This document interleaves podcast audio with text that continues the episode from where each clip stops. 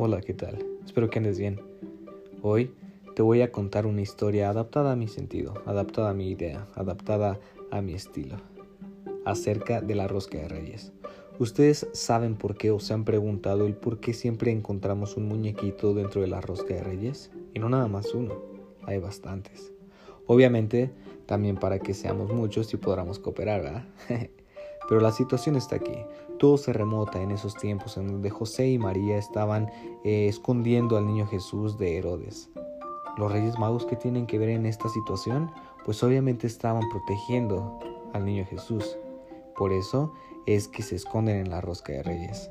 Pero imagínense que no nada más tuvo un niño, sino tuvo bastantes y tuvo que esconderlos porque no quería decirle a José que había tenido muchísimos niños, ¿verdad? Por eso los escondió y los regó para que eh, la gente los encontrara. ¿Y qué iban a hacer con esos niños? Obviamente tenían que darles una ofrenda, tenían que darles de comer.